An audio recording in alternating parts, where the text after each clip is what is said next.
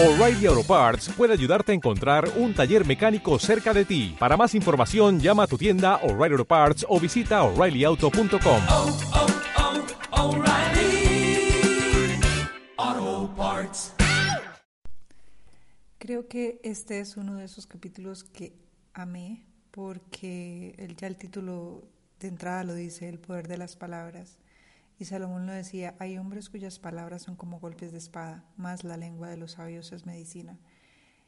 El poder de las palabras, el poder que tenemos de ayudar a otro con una palabra, no es lo mismo decirle a una persona, cuando te encuentres bien o cuando se te pase el enojo, eh, lo hablamos, a decirle cuando estés cuerda, eh, entonces lo hacemos. Hay de verdad que tenemos mucho poder y hay muchísima responsabilidad cuando usamos nuestro, nuestra boca para expresarnos, sea para ayudar, sea para motivar o sea para disminuir a alguien o aprovecharnos de que conocemos algo de esa persona y simplemente dejarnos llevar.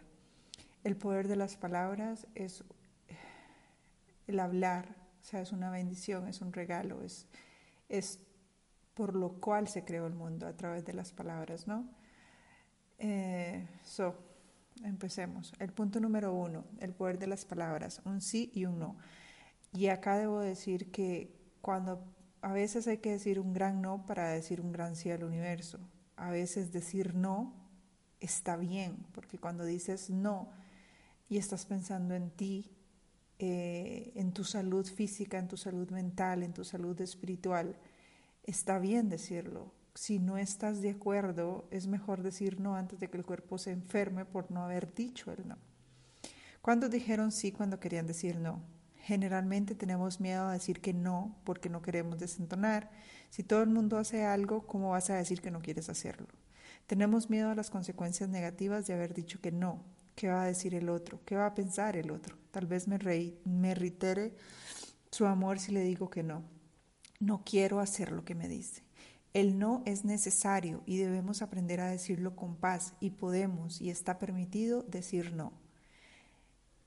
El no es necesario y debemos aprender a decirlo con paz. Podemos y está permitido decir no. Que quede claro. Decir no muchas veces es sinónimo de salud. Sin odios, ni broncas, ni los malos tonos podemos decir no. Cuando no podemos decir no es porque no sabemos ni podemos distinguir cuál es nuestra prioridad en la vida, hacia dónde estamos apuntando y cuál es nuestro blanco.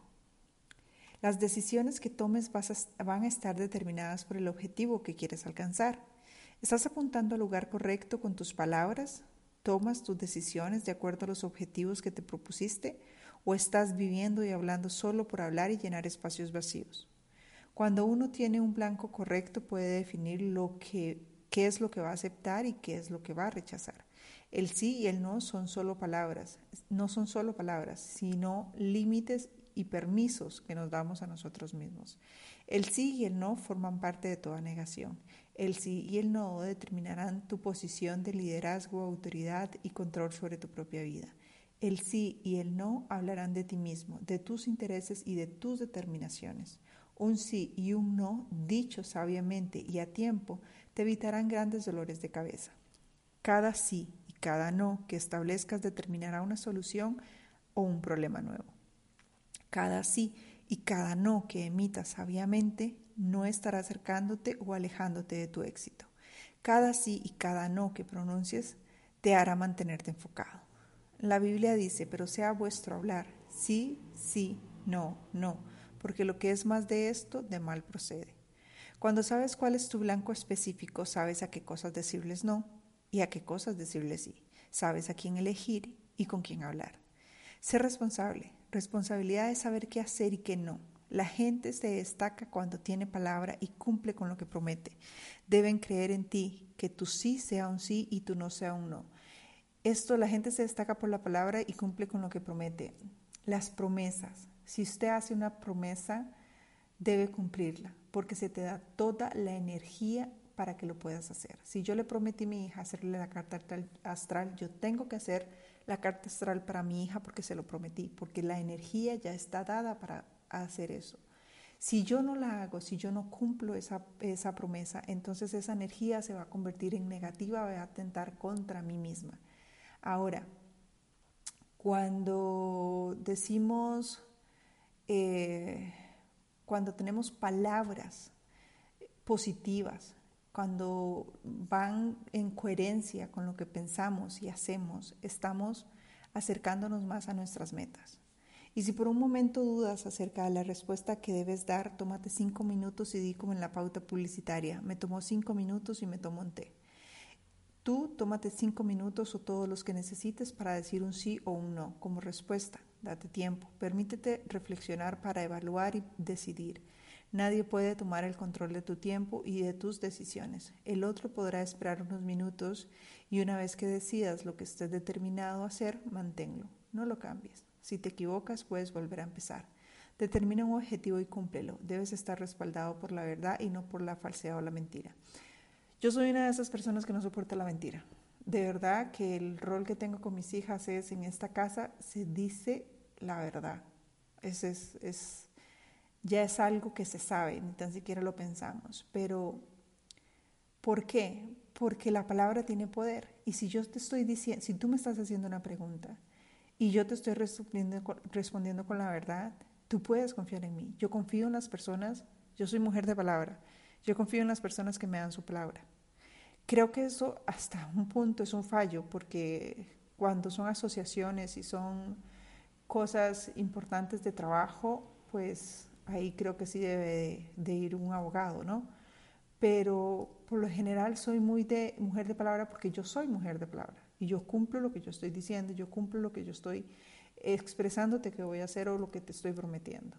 La mentira no tiene cabida en mi vida y, y ha sido bueno porque estoy en paz conmigo misma. Ser fiel a uno mismo y a nuestras palabras nos convertirá en personas creíbles y confiables, tanto si hemos dicho sí como si hemos dicho no. Si quedas en encontrarte a una determinada hora, hazlo, no llegues tarde. Si te comprometiste a asistir a alguien en una determinada ayuda, hazlo, no postergues ni lo canceles. En Proverbios dice, hay hombres cuyas palabras son como golpes de espada, mas la lengua de los sabios es medicina. Si firmaste un contrato, cúmplelo.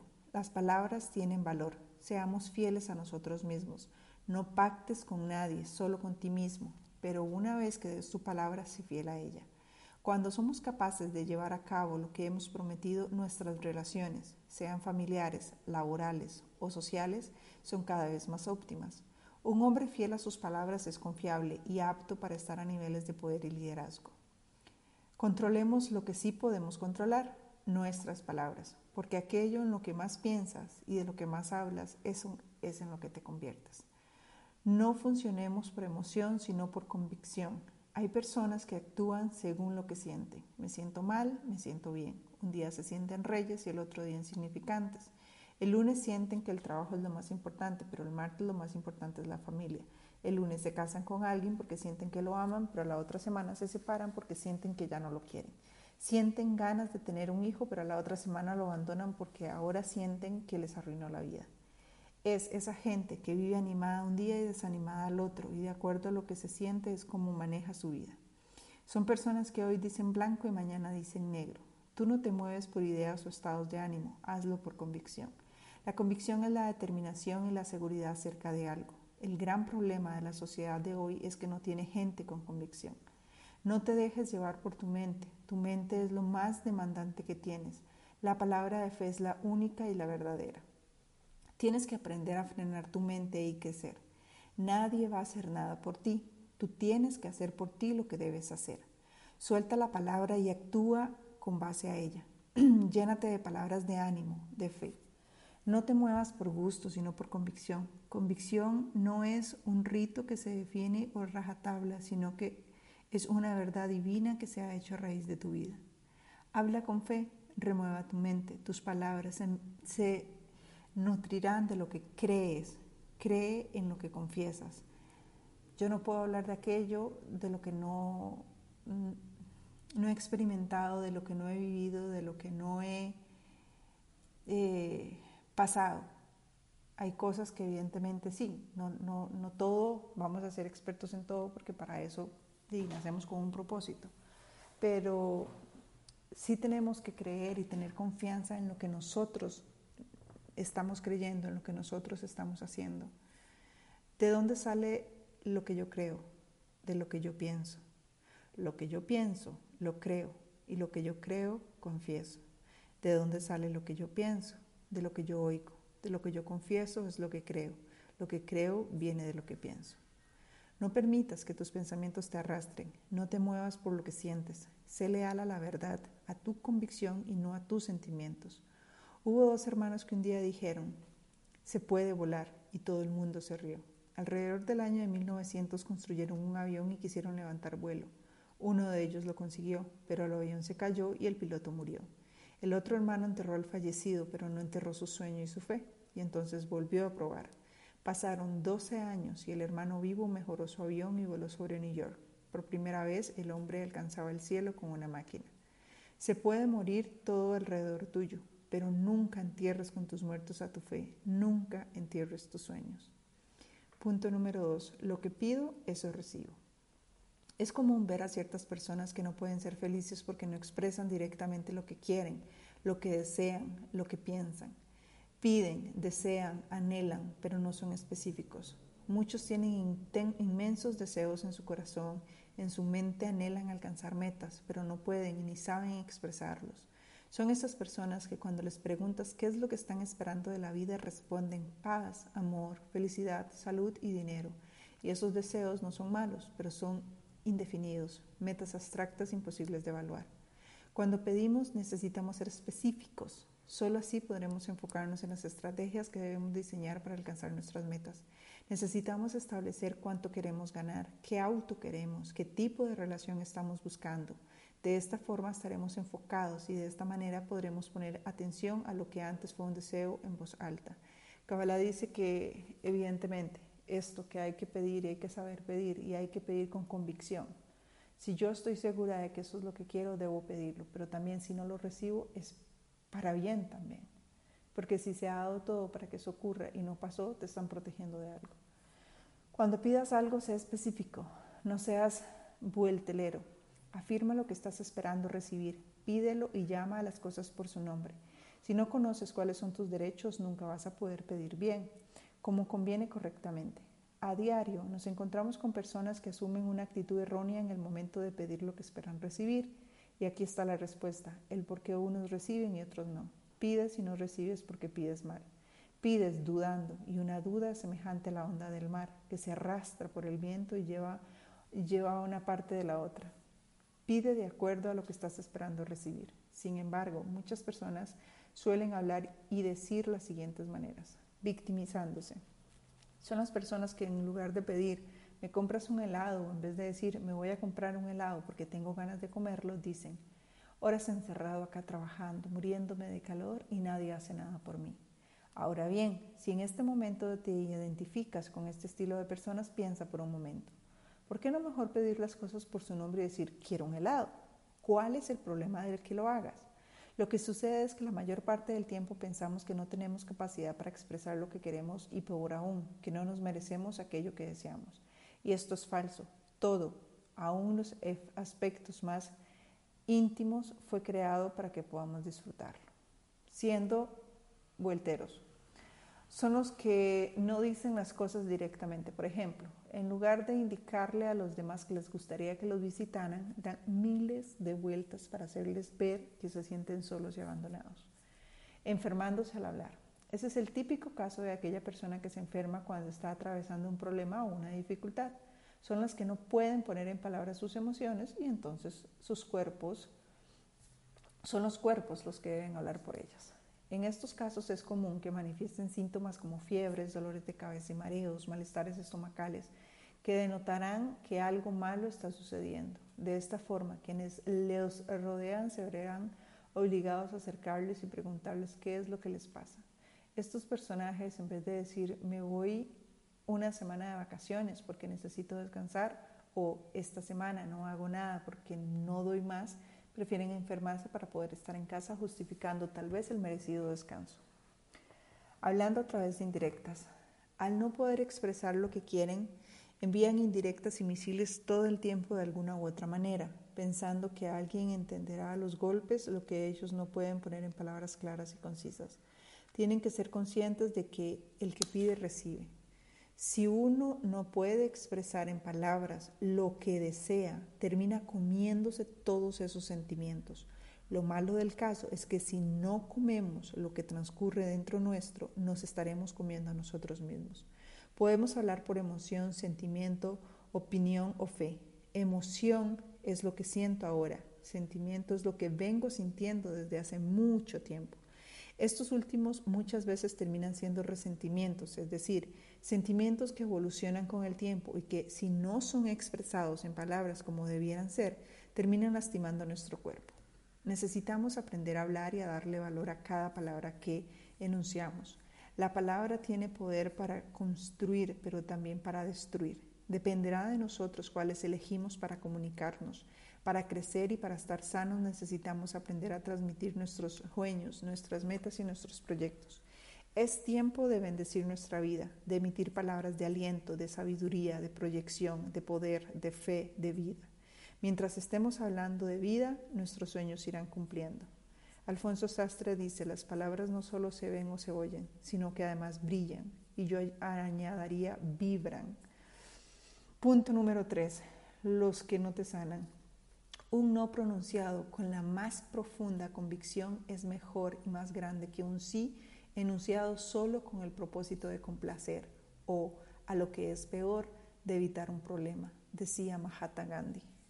Para tener más salud y más éxito necesitamos decir más no a determinados hechos o a ciertos tipos de personas. William Uri cita, el arte de liderar no está en decir sí, sino en saber decir no. Muchas veces no logramos decir no cuando deseamos hacerlo y sabemos que deberíamos. Para superar esta situación debemos no idealizar a nadie, al idealizar a otra persona, le estamos colocando en un rol superior mientras nosotros mermamos, haciéndonos de esta manera más vulnerables y quedando expuestos a que el otro pueda herirnos. Si nos conectamos con otra gente, cualquiera sea el lugar que la persona ocupe, debe ser de igual a igual, porque ponerse arriba de es un acto de soberbia y por debajo de habilita a que los otros decidan humillarnos. Debemos reconocer que todos venimos del mismo tronco, y todos nos merecemos las mismas oportunidades. No reaccionar mal ante las palabras de la gente. Hay palabras que llegarán para lastimarte y provocar una reacción a ese mensaje que te transmiten. Las personas que pronuncian esas palabras se llaman en psicología tóxicas. Diferentes tipos de personas tóxicas. El ofendido. Él es el que con una palabra o conducta tuya se ofende y de esa manera manipula, transmite el mensaje, según cómo te comportes yo estaré o no, para que los demás queden a expectativa de sus acciones. El que tira y corre es el que pasa, tira un misil y sigue a lo largo porque lo único que estaba buscando es tu reacción. El que triangula es el que lleva y trae, que te sumerge en medio de una discusión que no te corresponde para que tomes partido y salgas a la defensa de alguna de las partes. El psicópata es el que te felicita y descalifica al mismo tiempo. El reaccionario le gusta discutir, criticar y buscar que te sumes a él para hacerte perder tiempo. Un consejo para caminar con salud, no reacciones ante las palabras de la gente.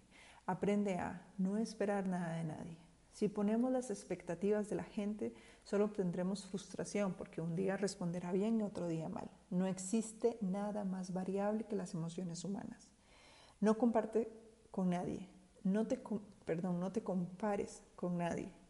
No te compares ni permitas que te comparen porque no necesitas ser como nadie. Las personas con problemas de estima viven comparándose. Tú tienes marido, hijos y yo no. Tú trabajas tanta cantidad de horas, pero yo trabajo más. Todas las bendiciones que tiene un nombre, debes aprender a capturarlas y disfrutar de aquellas que tienen escrito el tuyo. No fusilar a los demás. No tomes como personal lo que te digan otros. Alguien me dijo que aquel dijo que el otro habló mal de mí. Si te rechazan, no lo asumas como personal. Existirán cientos de justificaciones posibles a cada accionar. Quizá la persona que te lastimó fue lastimada, por lo cual herirá a quien sea por su propio conflicto. No te apresures.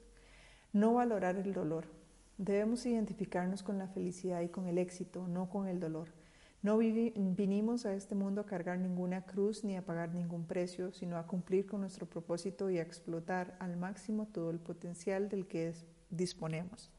No ponerte en víctima. Cada uno tiene el control remoto de sus emociones y pensamientos. Decide qué sentir, qué pensar y qué hablar. No entregues el poder de tus sentimientos a los demás, porque si lo haces serás un títere en sus manos.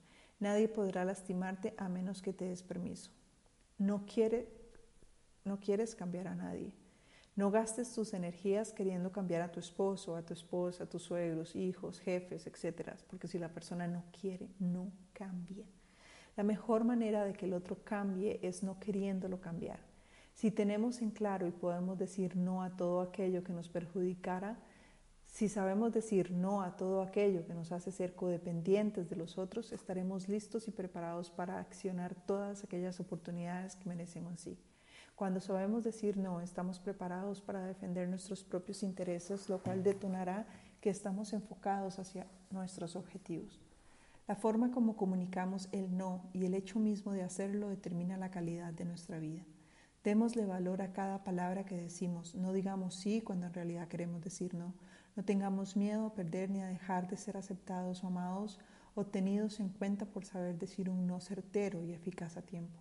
Respetemos cada no que digamos. El escritor William Ury describe en su libro El poder de un no positivo los tres grandes dones de un no positivo. Crea lo que necesitamos por cada sí importante es necesario decir mil veces no. Protege lo que valoramos. El no positivo nos permite establecer, mantener y defender los límites críticos. Cambia lo que ya no funciona. Digámosle no a la complacencia y al estancamiento de un lugar de trabajo. Un primer y certero no muchas veces es el principio del camino que necesitamos recorrer para llegar a establecer vínculos interpersonales sanos y acuerdos exitosos. Si crees en las palabras que dices a diario y las llevas a acciones concretas, dejarás de vivir en falsas expectativas de la gente y de las limosnas que pueden darte. Si te aferras a la palabra de fe, comenzarás a ver todos tus sueños cumplidos. Harás lo que nunca hiciste y las cosas viejas serán borradas. Todo de ahora en más será un hecho nuevo. Punto número cuatro, los otros y yo.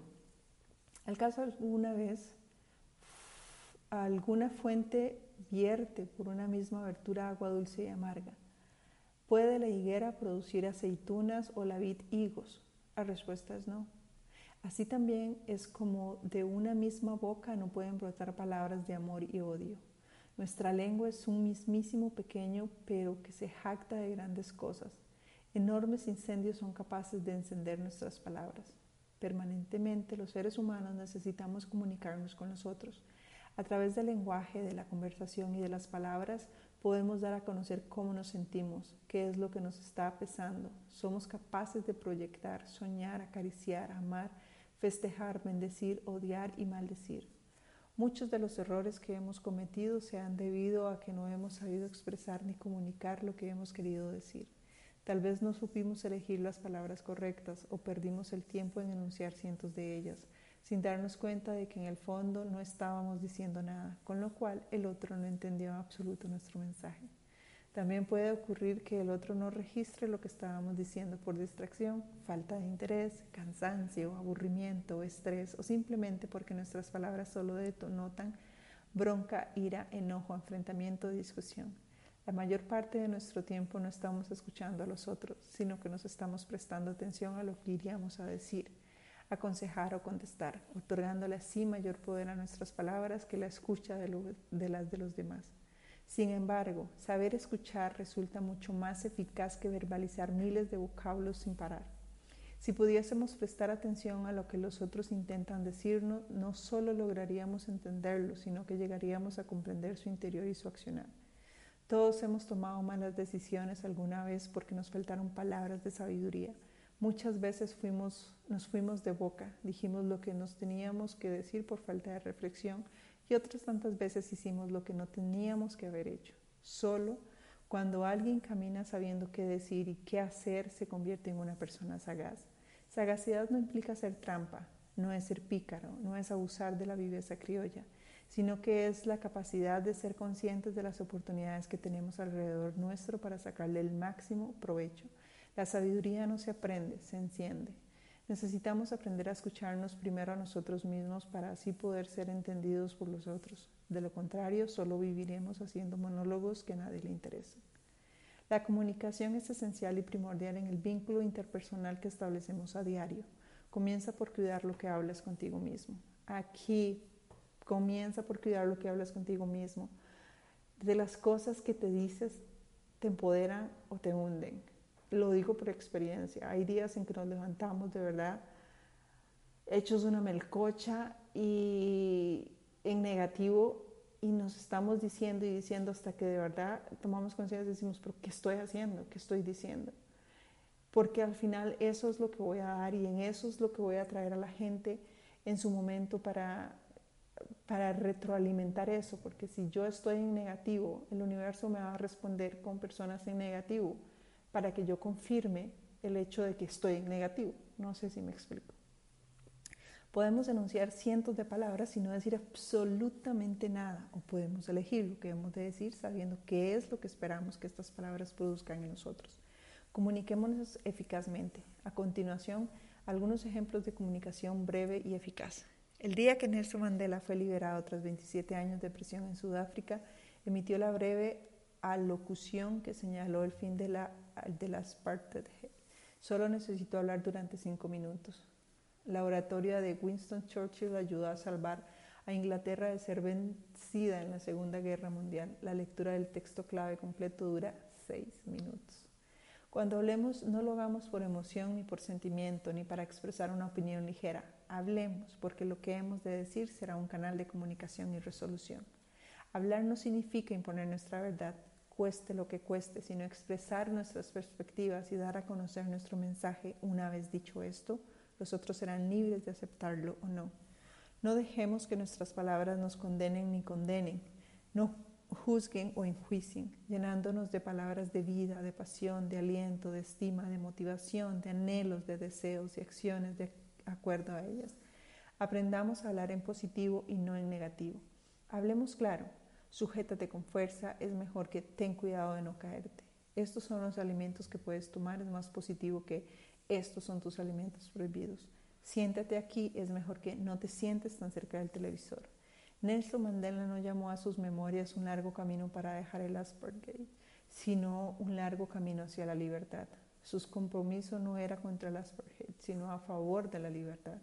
No hagamos politiquería con nuestras palabras, otorguémosle valor, convicción y firmeza a cada una de ellas.